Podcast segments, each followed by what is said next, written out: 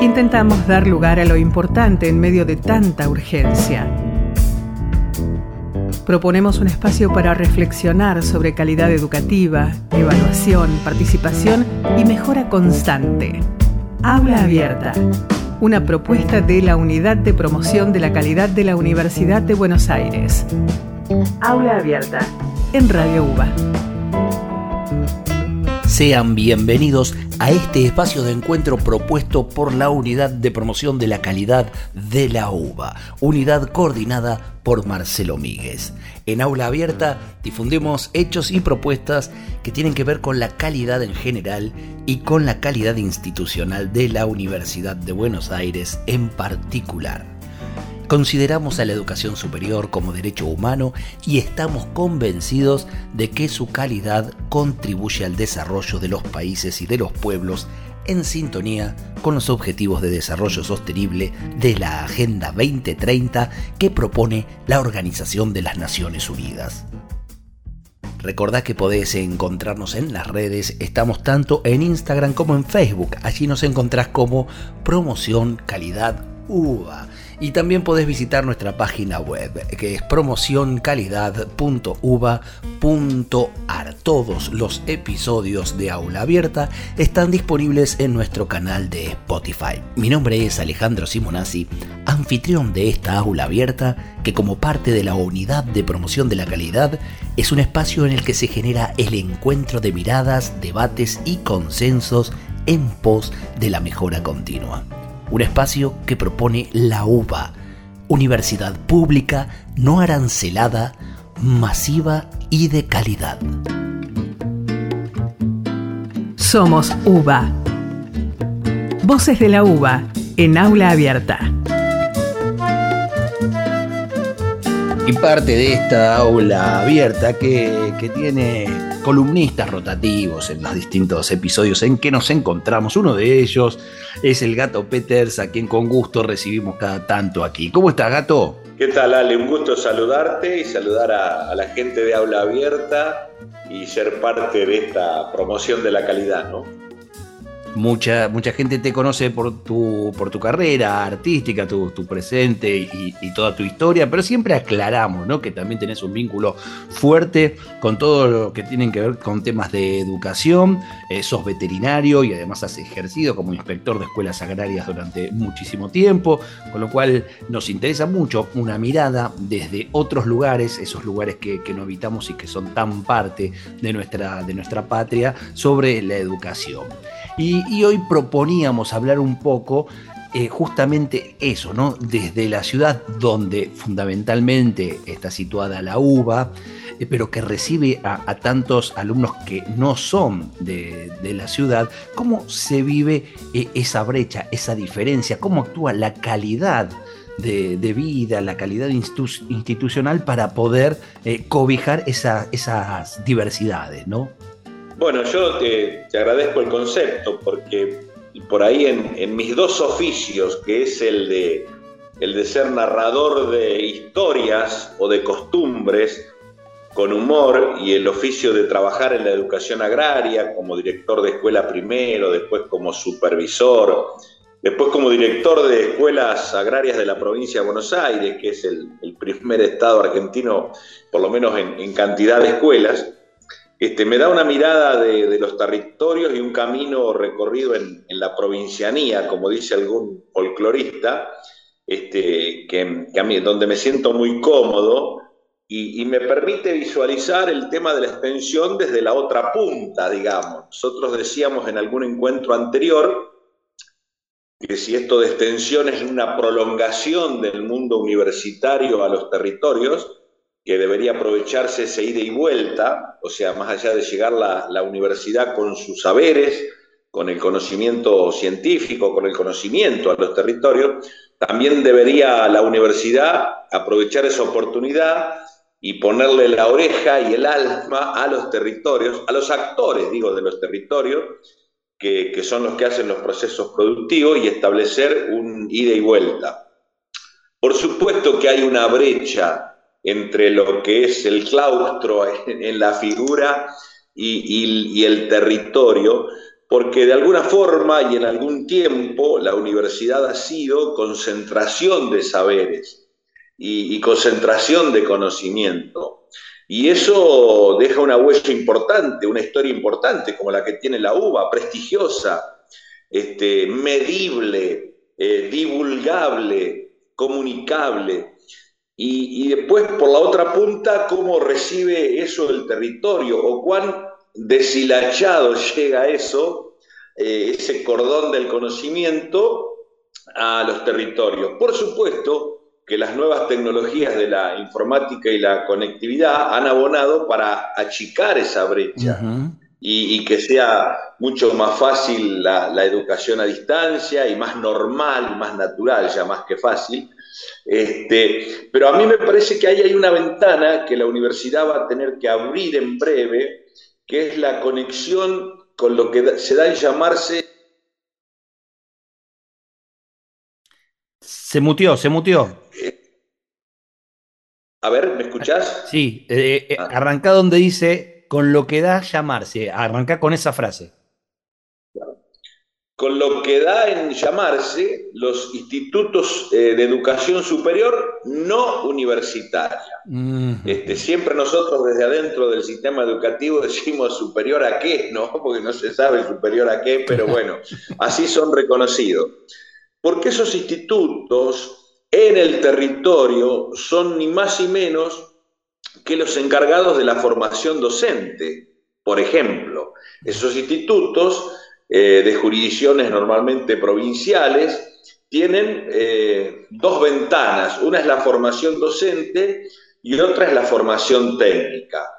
Como esos institutos em, han obrado a favor del arraigo, por ahí de chicos que no se fueran a estudiar y se quedaran en el territorio, o también eh, a, favor de las economías familiares, porque de repente alguien una familia no tenía los recursos para que un hijo se traslade a la ciudad eh, y no tenía oferta de extensión universitaria, ha sido parte de esos institutos que han hecho un muy buen papel. Pero esos institutos muchas veces están resentidos en su funcionamiento por falta de, de, recursos humanos, los distritos son chicos, a veces no hay recursos humanos ni para la educación secundaria. Entonces, alguien que se recibe, vamos a nombrar un profesorado lejano de lengua, capaz que se recibe de profesor hoy eh, y con muy poquita experiencia, dentro de dos años está dando clase en un instituto de eso. A mí me parece que la forma de nivelar esos institutos para arriba es vinculándolos con las extensiones universitarias. Normalmente, cuando una universidad, la UBA o cualquier otra de las universidades nacionales, ha desembarcado en el territorio y establece una cabecera de playa, lo hace independientemente de esos institutos. Desconozco si hay excepciones, generalmente es así. En otro lugar, en otro edificio, con otra gente, a veces como proyecto político de un municipio, aplaudible el, el proyecto porque es para a favor de la educación, es para mejorar, para bajar la universidad al alcance de todos, pero a mí me parece muy bueno, así como me parece muy bueno el tira y vuelta, que decíamos en un encuentro anterior, que la universidad lo aproveche para, para tomar saberes previos, para ponerle la oreja a esos actores del territorio, me parece que también debería conectar con estos institutos, por varios motivos. Para ayudar al instituto a que el instituto eh, en el roce con el docente universitario, en el vínculo, eh, pueda el, docente conocer otras cosas y poder elevarse y, capacitarse en una universidad, y a la vez porque bien se podría empezar a pensar en planes de enlace para los alumnos, que un chico que haya hecho tres años en un instituto pueda de alguna forma acreditarlo en un trayecto posterior universitario. No sé si me explico. Porque Absolutamente, claro. Eh, eh, vincular esos, esos, eh, esos distintos lugares, esos distintos caminos que tengan un, lugar, lugares de encuentro, ¿no? Para, para que haya una interrelación, un ida y vuelta. Sí, sí, porque le veo el beneficio para los dos, lo veo recíproco, lo veo para la universidad por tener otra pata ahí, eh, por aumentar su caudal de, de la familia universitaria para elevar el nivel de los institutos. Y esto en definitiva, Ale, es desarrollo de los territorios. porque si yo logro la universidad vinculada con el instituto, eh, el instituto con mejor nivel, el chico que se queda a estudiar en sus primeros años en el instituto a favor del arraigo y, y de esa familia que no se precisa ir, y después la posibilidad de que alguno de esos chicos acredite lo que aprendió en el instituto este, en, una carrera universitaria y le sirva para, acomodar mejor su ingreso, para acomodar mejor su, acomodarse dentro de alguna carrera, dentro de algún trayecto formativo, mejor decirlo, que de una carrera, me parece que va en, en función de desarrollo de los territorios, que es un tema que a la universidad eh, le interesa como una cosa muy importante y que, como decimos siempre con Marcelo Miguel, hace a la mejor calidad de, la, vida de la gente. Si algo es desarrollo eh, en diferencia de crecimiento, es eso, es la mejora de la gente tiene que, vivir mejor, tiene que estar mejor. ¿no? Ahora, en todas estas ideas que, estás dando, eh, es qué importante, que queda remarcado, ¿no? lo importante de que la, presencia de la educación pública, porque esto es algo que difícilmente le puede estar interesado eh, a alguien que, esté en, el ámbito de la educación privada y que además tenga que cerrarle en algunos números todas e, estas propuestas. Es fundamental y relevante el papel de la educación pública. Total, Alejandro, y menos mal que lo dijiste, porque yo tengo, yo soy producto de la educación pública de punta a punta de mi carrera, ¿no? Eh, primaria, secundaria y universitario, y he sido siempre también docente de la educación pública. Y, y, siempre que planteo el modelo, lo planteo porque es mi universo desde la educación pública. Cuando yo planteo lo de los institutos, son institutos de jurisdicción provincial público. Hay institutos de gestión privada que van por separado y bueno, yo no me puedo meter a, no ser de la educación privada en, sus objetivos, pero sí en la educación pública. Y insisto, a mí me parece que además lo planteo porque no es una gran inversión, yo no estoy hablando de poner mucha plata, estoy hablando de optimizar recursos. A lo mejor en, falta coordinación en estas políticas de bajada desde los territorios más que nada, ¿me entendés? Para que cuando viene a desembarcar la universidad, ver qué tenemos y más allá de momentos políticos, muchas veces las universidades al venir a los territorios, sobre todo las universidades más chicas, se han vinculado por coherencia política con la gestión de ese momento en el territorio. No sé si me explico. Bueno, somos amigos de la universidad de tal lado porque somos del mismo color, entonces viene esta universidad, sin pensar mucho. Eh, yo pienso siempre, mira, y es una mirada desde el otro lado, Ale, pero siempre pienso, yo valoro tanto la universidad que me parece que el territorio siempre debe observar el desembarco de una universidad como una posibilidad macanuda de vincularlo con su plan estratégico de desarrollo. Claro. Claro. Y decir, bueno, acá tenemos las carreras de las que nosotros precisamos, esto lo vamos a vincular así con lo que vamos, cómo vamos a desarrollar nuestra, cómo vamos a promocionar nuestra gente, cómo vamos a desarrollar el territorio. No se ha hecho siempre así. Igual, yo no reniego de lo hecho, ¿eh? Yo no reniego lo hecho porque me parece que fue bárbaro y fue lo que se pudo en ese momento.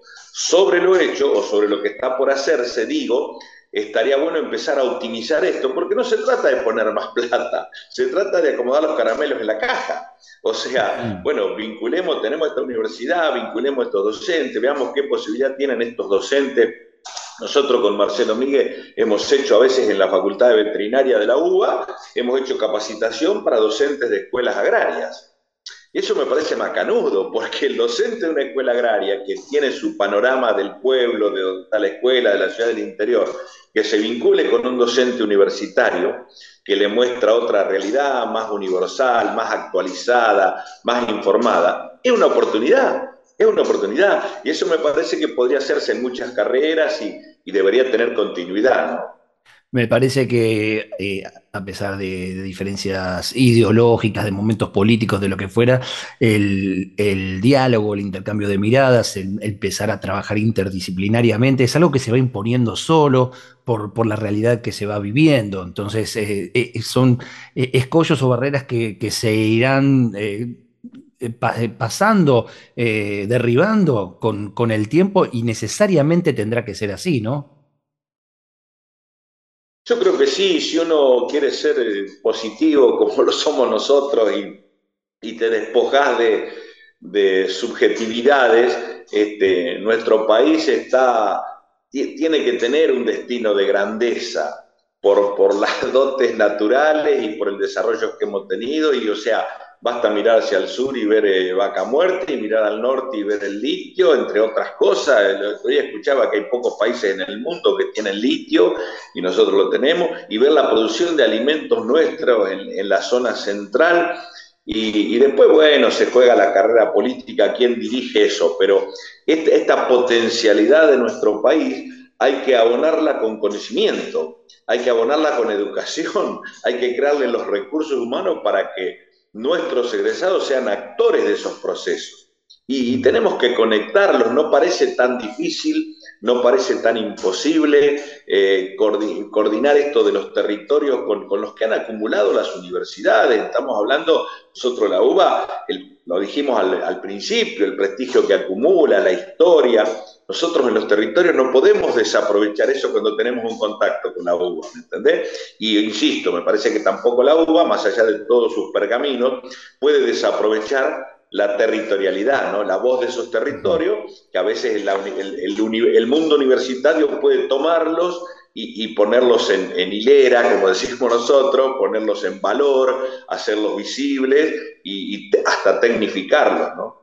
Y es la universidad diría, un lugar de excepción para, para debatir, para, hablar y preparar no solo técnicamente cómo se van a, llevar adelante todos estos recursos que decís, sino también eh, políticamente, ¿no? Sino de, qué manera se, va a trazar un proyecto de país en, algún momento. Eh, eh, es el lugar para mí de excepción para esos debates.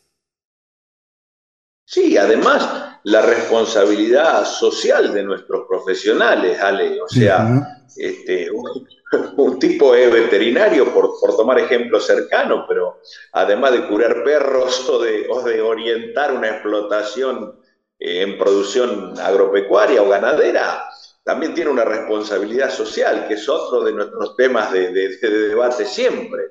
Vos tenés una responsabilidad social, o sea, tu paso por la universidad, más allá de los saberes técnicos, que a vez se van actualizando permanentemente, este, te, da, te, compromete con los procesos sociales. Si no, si no, pasamos rápidamente. Por ahí que somos, un estroma que nos metieron unos contenidos y con eso vamos al territorio y 2 más 2 es 4. Y cuando se descubrió que 2 más 2 es 4,1, quedamos fuera de la carrera. No, nosotros tenemos la universidad, me parece que nos tiene que preparar para jugar en la sociedad un rol de muchísima más responsabilidad, inclusive de que el que no pudo pasar, que no tuvo la experiencia universitaria, porque nosotros le debemos la experiencia universitaria al Estado.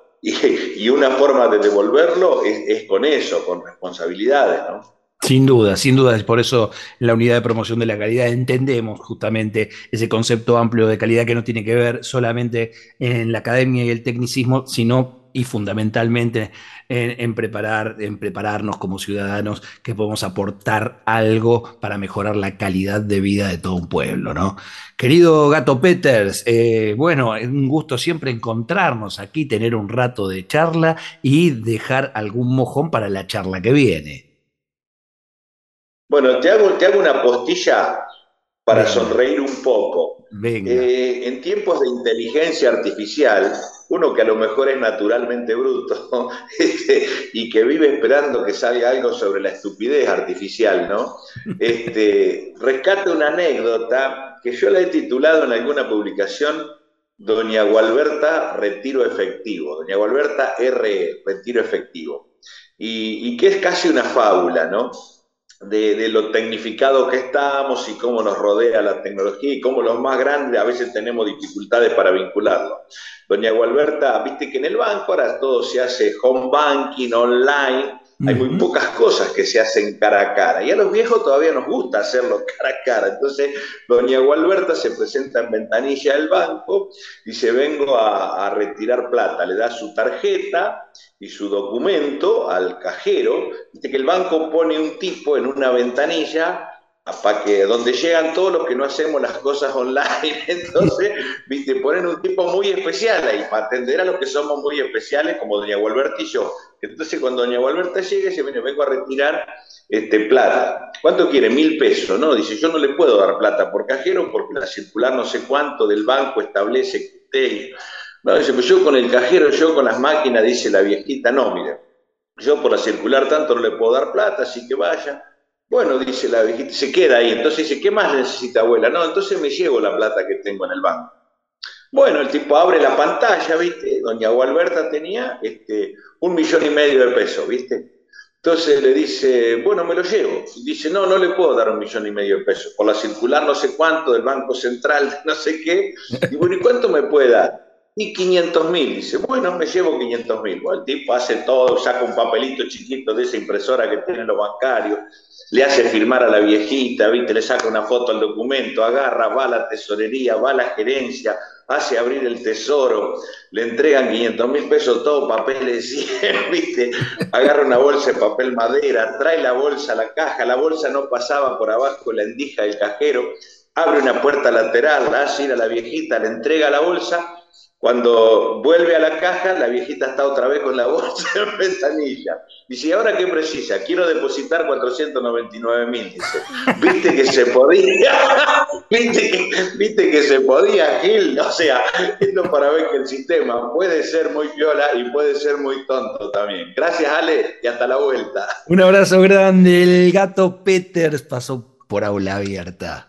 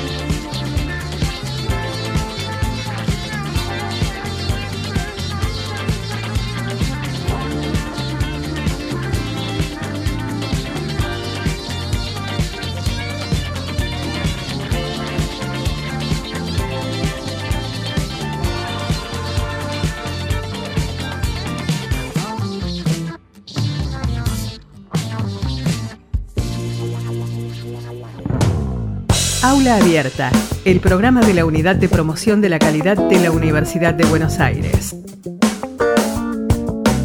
Y es el momento de recibir ahora en aula abierta a Adriana Rodríguez, columnista de este programa que una vez eh, por mes más o menos acerca temáticas que tienen que ver con medio ambiente. Adriana Rodríguez es la decana de la Facultad de Agronomía y tenemos el gusto de que sea parte de este espacio. ¿Cómo estás, Adriana? Muy bien, muy bien, Alejandro. Eh, contenta de estar una vez más en esta columna.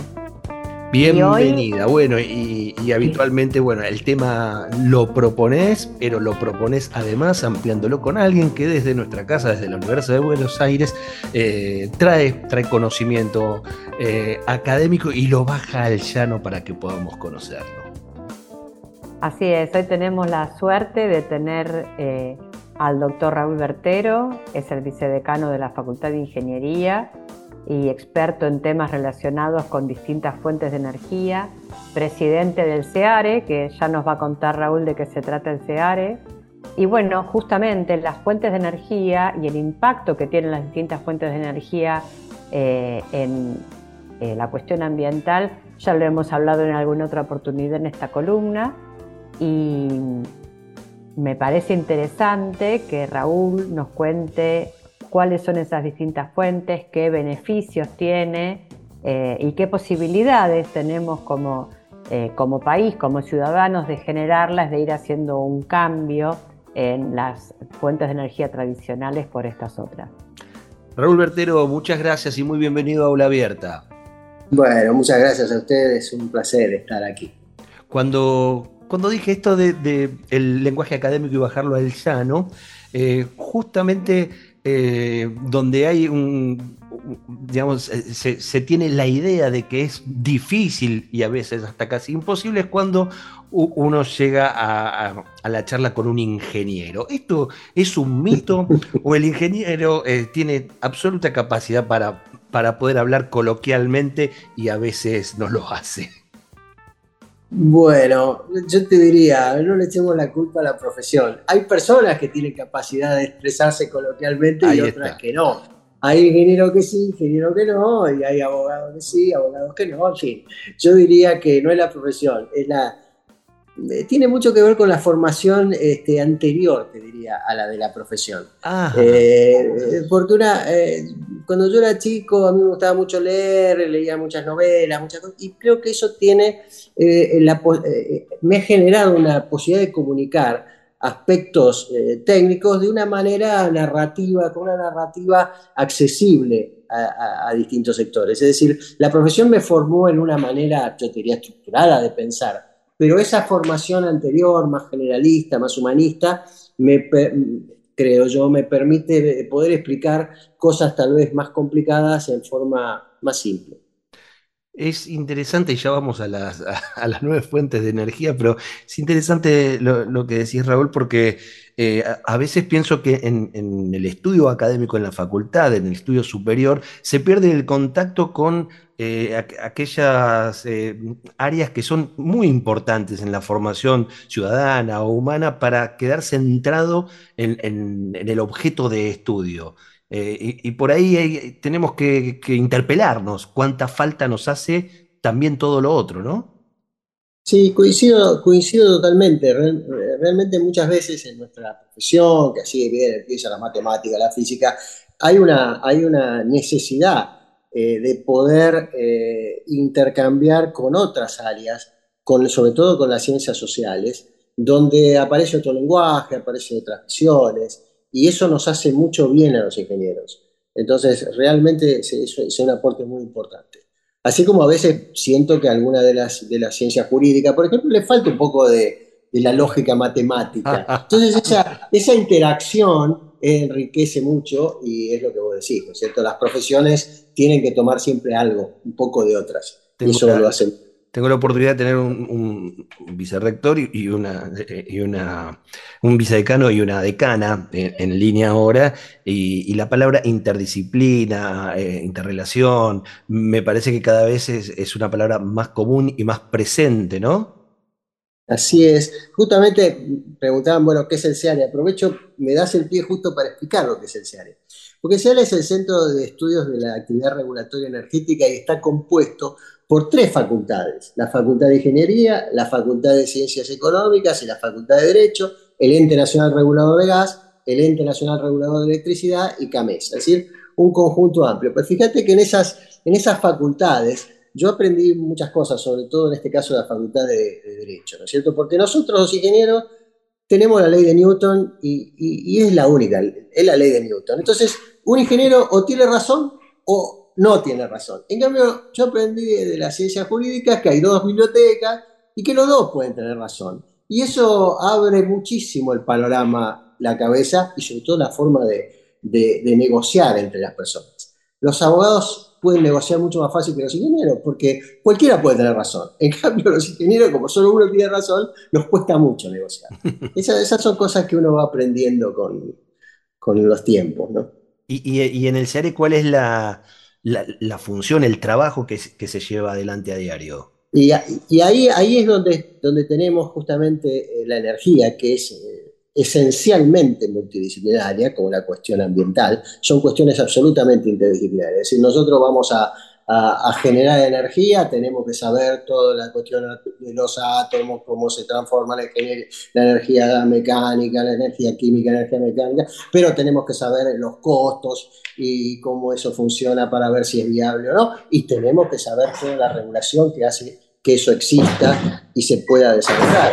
Entonces es necesario absolutamente este, esa interacción entre las disciplinas y hay que alguien que se dedica a la energía tiene que conocer estas disciplinas, eh, yo no te diría en profundidad, pero sí tiene que conocer ampliamente estas tres disciplinas y todas las asociadas, ¿no es cierto?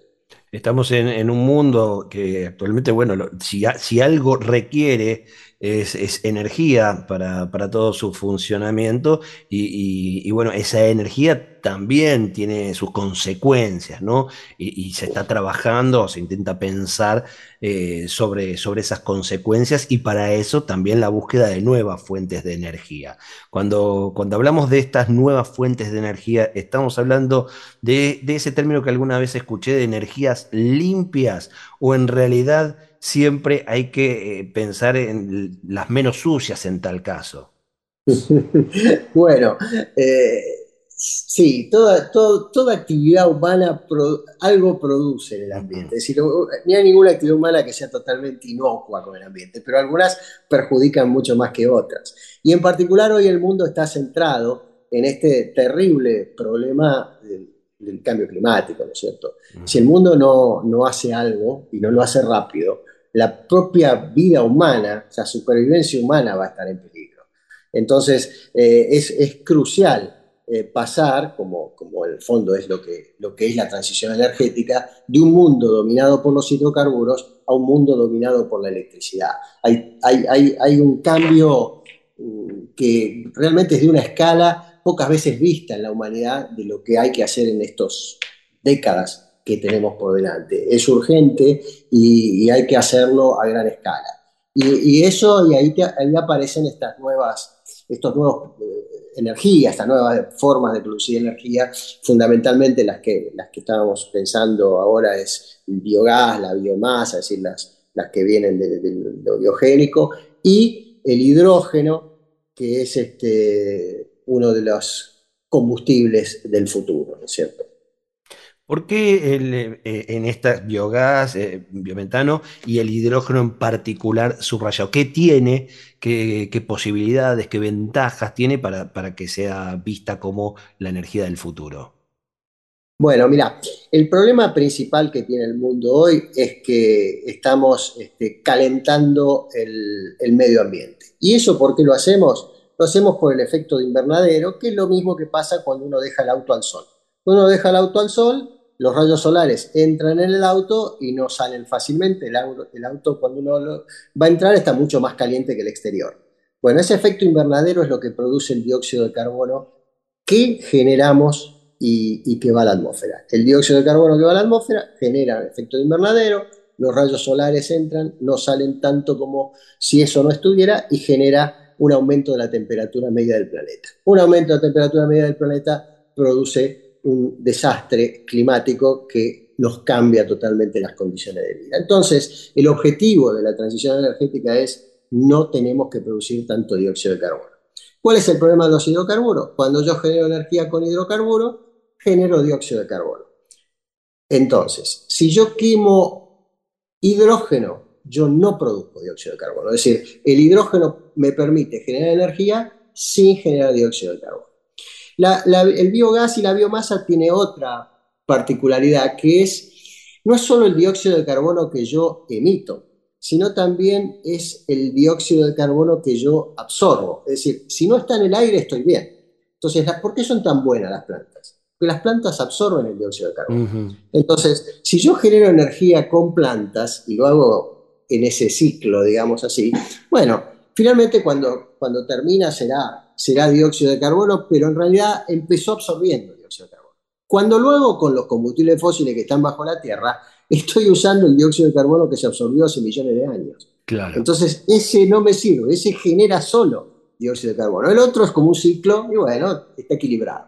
Entonces, ahí está, está este, donde esto es tan importante, ahí es donde aparece la biomasa, la, el biometano es, algo que yo le veo mucho futuro, porque además nos sirve para algo que muchos nos, nos atacan en el mundo, que es que nuestra producción, sobre todo de ganado vacuno, etcétera, bueno, los, los, desperdicios de esa producción generan a su vez mucho metano, que en el ambiente es peor todavía que el dióxido de carbono. Ese metano que va a la atmósfera genera todavía un efecto de invernadero peor que el dióxido de carbono. Entonces, si uno pudiera, toma ese, ese metano, ese, ese, ese desecho de la producción de las vacas, por ejemplo, toma todos esos desechos y lo logra convertir en biogás y después eh, lo, logra convertir en biometano, que es gas natural, en definitiva, pero es un gas natural que ahorró un montón de contaminación ambiental. Dando un ejemplo de lo que cuenta ahora Raúl, eh, justamente, tal como dice, eh, los rumiantes, las vacas, el ganado, emite metano. El metano es cuando eructan, digamos, emiten metano y es por su capacidad de transformar el pasto que comen, que nosotros no lo podríamos usar como alimento, en, eh, energía y proteína para, desarrollarse. Y hay varias experiencias eh, en distintos partidos de la, provincia de Buenos Aires y de Córdoba también, en donde a escala de establecimiento se eh, produce energía con o biometano o con las excreciones de los animales. Todo eso produce, se llama biogás porque justamente es un gas de origen biológico o una energía de origen biológica.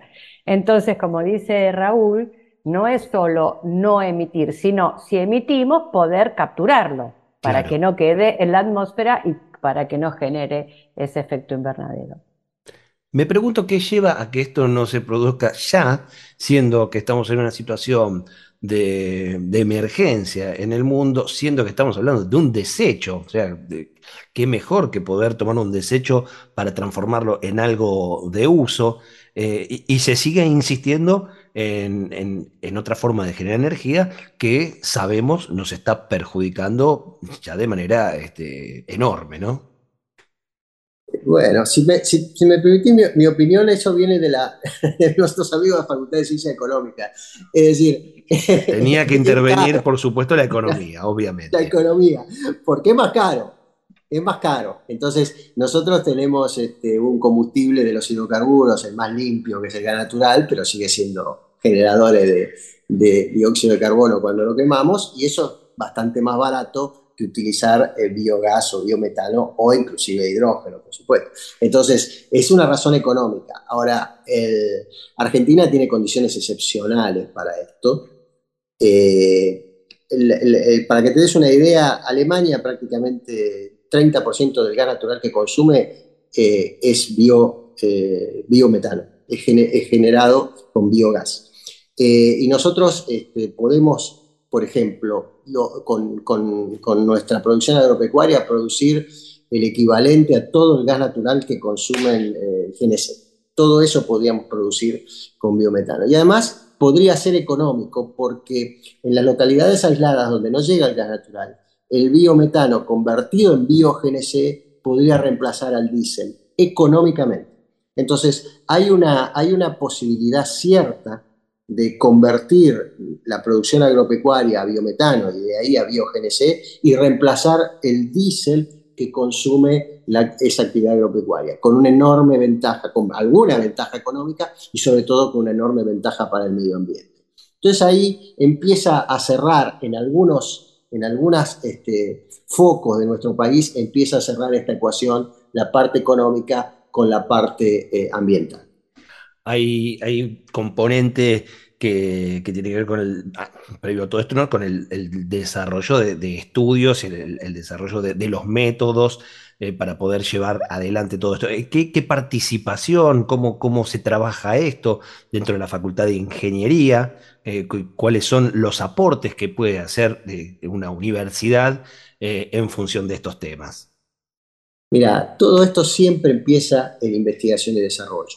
Es decir, vos eh, querés generar eh, biometano y con el biometano biogénese, bueno, tenés que conocer eh, cómo se hace eso, tenés que saber todos los sistemas de producción, tenés que hacer experimentos, tenés que ver cómo este, esos experimentos se transforman en una forma económica de poder construirlo y fabricarlo. Entonces, ingeniería trabaja mucho en algo, este, nuestros primos, digamos, de ciencias exactas, saben toda la química y la física, pero nosotros además tenemos que combinar eso en algo que funcione y que sea económicamente rentable. Uh -huh. Entonces, por eso es que ingeniería tiene ese, ese, ese aspecto este, un, un, paso más allá de lo que tenemos nuestros amigos de ciencias exactas, es convertir en eso en un producto este, útil y económico.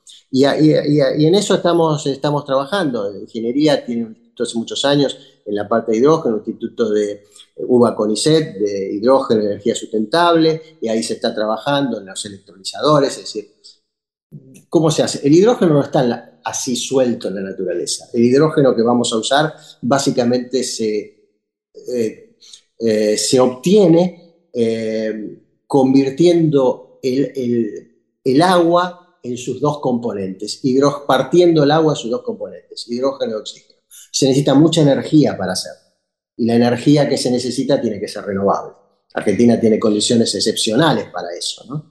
Entonces se, se, pone energía del viento, se pasa por un electrolizador que lo que hace es separar las moléculas de hidrógeno y de oxígeno y con ese hidrógeno uno puede hacer combustibles este, eficientes desde el punto de vista de la naturaleza.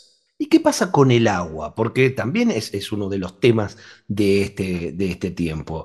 La, escasez del agua, el, cuidado del agua, y aquí estamos este, planteando que para, para el hidrógeno necesitamos más agua. Para el hidrógeno se necesita agua, pero la buena noticia en esto es que se puede usar agua, no podemos usar agua salada. Es decir, podemos usar agua de mar, eh, se puede desalinizar, no es un costo muy alto eso que le agrega al proceso, entonces la, posibilidad de usar agua de mar en, en este proceso este, es una gran ventaja. Argentina tiene las mejores, la mejor posibilidad en el mundo para producir hidrógeno. ¿Por qué es esto? Porque tenemos en la Patagonia vientos constantes, que es lo más importante, fuertes y constantes, pero además tenemos espacio, porque se necesita mucho espacio para producir la energía que requiere producir hidrógeno en grandes cantidades. Si Argentina tiene en la Patagonia espacio, no molestamos prácticamente a nadie, porque no, no es una zona que esté poblada. Vos imaginate que en Alemania o en Corea, cuando quieren poner nuevos molinos eólicos, nadie quiere saber nada. Claro. Está en el medio de la ciudad y nadie lo quiere ahí. Todos son verdes, pero no, pero no, con, no con mi campo. Claro. ¿no? Entonces, este, no con mi vista. Entonces, bueno, este, nosotros tenemos Argentina, tiene unas condiciones excepcionales. ¿no? A mí a veces me asusta cuando encontramos en, en Argentina las, las, las, capacidades, los potenciales que, que, hay, porque en todo terminamos hablando que Argentina tiene el potencial y decimos, ¿qué vamos a hacer con este potencial? ¿Qué sucederá con este potencial? ¿no? Sí. Eh, eh, en, todo ese, en todo ese camino de, de, de de potenciales y realidades. ¿Dónde estamos hoy? ¿Dónde nos paramos? Mira, ¿dónde nos paramos? Eh, eh, casi vamos a entrar en la política acá. Eh, ¿Sabes? El problema, Argentina tiene un solo, yo te diría, un problema, lo ha dicho la expresidenta. Nosotros tenemos un problema que se llama dólar, monetarismo, lo que sea, porque nuestra economía está desquiciada. Nosotros tenemos una economía que no permite que los capitales entren, salgan, y así no, no va a poder desarrollarse el país. Ese es un problema inevitable. ¿Por, qué, qué, es lo que pasa? Eso que vos decías recién, me asusta un poco todas nuestras potencialidades. ¿Por qué? Porque te lo puedo poner en números. Nosotros tenemos un potencial tan grande que la inversión que requerimos para desarrollarlo no alcanza con la inversión nuestra. se necesita capital intensivo porque es mucho lo que tenemos. Entonces, ese capital intensivo en un país en las condiciones que está hoy Argentina no va a venir es imposible que venga, porque si yo lo, viene el capital, el capital no viene a hacer beneficencia, viene a, hacer una ganancia, pero si después no la puede retirar, no va a haber. Entonces, toda esta inestabilidad que vivimos, etcétera, hay que resolverla.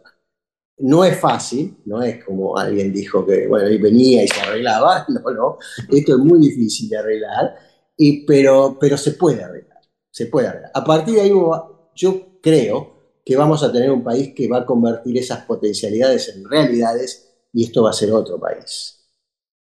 Tenemos entonces eh, las posibilidades de, ir pensando y seguir estudiando sobre las nuevas fuentes de energía y es algo evidentemente presente y muy, muy fuerte en los contenidos y en las miradas de las diversas facultades, trabajando de, manera común. Eh, nombrábamos a, derecho, a economías, a exactas, y, al nombrar también el, al ganado, imagino que también aquí tenemos un cruce, ¿no? Con agronomía. Con agronomía y con veterinaria. Y en esto, en, todas las, buenas noticias que podemos, que, comentaba Raúl, si logramos estabilizar la economía, como, como bien decía recién, hay algo que no es menor. El precio de nuestros productos eh, generados a través de este tipo de energías va a ser mucho mejor porque todos los países, Europa, Estados Unidos, el hemisferio norte, está demandando productos con una eh, trazabilidad y una huella eh, de agua, de carbono, energética, que sea sustentable. Con lo cual, además, este, potencialmente el precio de, tanto los, commodities como los productos este, elaborados y con más valor agregado van a ser mejores si logramos este cambio energético. Bien, eh, bueno, va a haber mucho también de, trabajo con la gente de Derecho y, de Económicas para que esas ventajas lleguen a todos, ¿no? Que, sería el objetivo. Eh, ahí, ahí sí, ahí la política tiene un, rol esencial, nuestros amigos de las facultades de, sociales, de filosofía y letra también. Es decir, fíjate cómo, toda la universidad tiene su, parte en esto. Es decir, sí, eh, una cosa es que unos pocos se beneficien en este mundo que está tan concentrada la economía, y otra cosa es que eso se, realmente vaya para, para ventaja de todos. Y, eso además va a hacer crecer más la economía. Es decir, yo lo, veo incluso desde un punto de vista, te diría, capitalista. No hay nada mejor para el capitalismo que haya más capitalistas, más gente con su, como dice Graboy también, si querés, este, con tierra, trabajo, etc. Bueno, les agradezco muchísimo realmente estas charlas que siempre se hacen cortas cuando, cuando insisto, los temas son, son interesantes, son de todos los días. Creemos a veces que quedan en algunos, en algunos espacios eh, que son eh, determinados, especializados o, académicos, pero eh, nos atraviesa eh, el día a día, nos atraviesa la vida y nos atraviesa también la posibilidad de vida a futuro, visto los enormes inconvenientes que hay en la producción de, con, los métodos actuales de, energía. Muy, muy agradecido en Raúl Bertero, ingeniero, este, vicedecano de la Facultad de Ingeniería. Ingeniero me, costó porque aquí, ahora cuando me quiere hablar difícil un ingeniero, voy a decirle que este, haga el esfuerzo que se puede y nos podemos comunicar coloquialmente, ¿no? Sí, sí, sí, sin, sin lugar a dudas. Si no podemos explicar algo para que lo entiendan todos, tenemos un problema, porque no puede ser que, nuestra ciencia, cualquiera sea, solo sea para un grupo reducido de iniciados. Tenemos que poder explicarlo. Sin duda, sin duda. Así que agradecido por este, e, esta pequeña explicación que pudimos eh, acercar a los oyentes de Aula Abierta hoy aquí. Muchísimas gracias. No, gracias a ustedes, fue un placer. Adriana Rodríguez, decana de la Facultad de Agronomía, siempre gracias por la elección de los temas, la elección de las personas que vienen a exponerlo y, bueno, y esta posibilidad, insisto, de que estos temas se puedan hablar en, un tiempo medianamente este, distinto a, la urgencia de los medios para, para darle la importancia que merecen. Bien, un lujo tenerlo a Raúl acá, así que seguramente lo convocaremos para alguna otra eh, conversación para profundizar o para ampliar estos temas que son cruciales para el desarrollo del país y para la vida de todos los días, ¿no? Sin duda. Con todo, todo gusto. Cuando, cuando quieran, seguimos charlando estos temas y otros que son de interés. Aquí estuvimos en temas de medio ambiente, como siempre, con Adriana Rodríguez, decana de la Facultad de Agronomía, que hoy acercó la palabra del pensamiento, la reflexión de Raúl Bertero, vicedecano de la Facultad de Ingeniería de la Universidad de Buenos Aires. El universo UBA tiene un lugar de encuentro. Aula Abierta, el espacio de la Unidad de Promoción de la Calidad. Aula Abierta, un mundo donde quepan muchos mundos llegamos al final del encuentro de hoy junto a Marcelo Míguez, coordinador ejecutivo de la Unidad de Promoción de la Calidad, y junto a todo el equipo de trabajo agradecemos mucho tu escucha. El agradecimiento también a quienes acercan en cada uno de los episodios de Aula Abierta sus experiencias y saberes, y por supuesto a Gustavo Weingortin por el trabajo de edición. Mi nombre es Alejandro Simonazzi. Es un gusto compartir este espacio de reflexión sobre calidad universitaria y mejora continua. Recordad, estamos en Instagram, estamos en Facebook, allí nos encontrás como promoción calidad UVA y además podés visitar nuestra web ingresando a promocioncalidad.uva.ar. Todos los episodios de estas aulas abiertas que organizamos están en nuestro canal de Spotify. Va a ser un placer encontrarte en una próxima ocasión en la que seguiremos proponiendo el encuentro y la reflexión. Este espacio, te recuerdo, es parte de la unidad de promoción de la calidad que propone la Universidad de Buenos Aires universidad pública, no arancelada, masiva y de calidad. Hasta la próxima.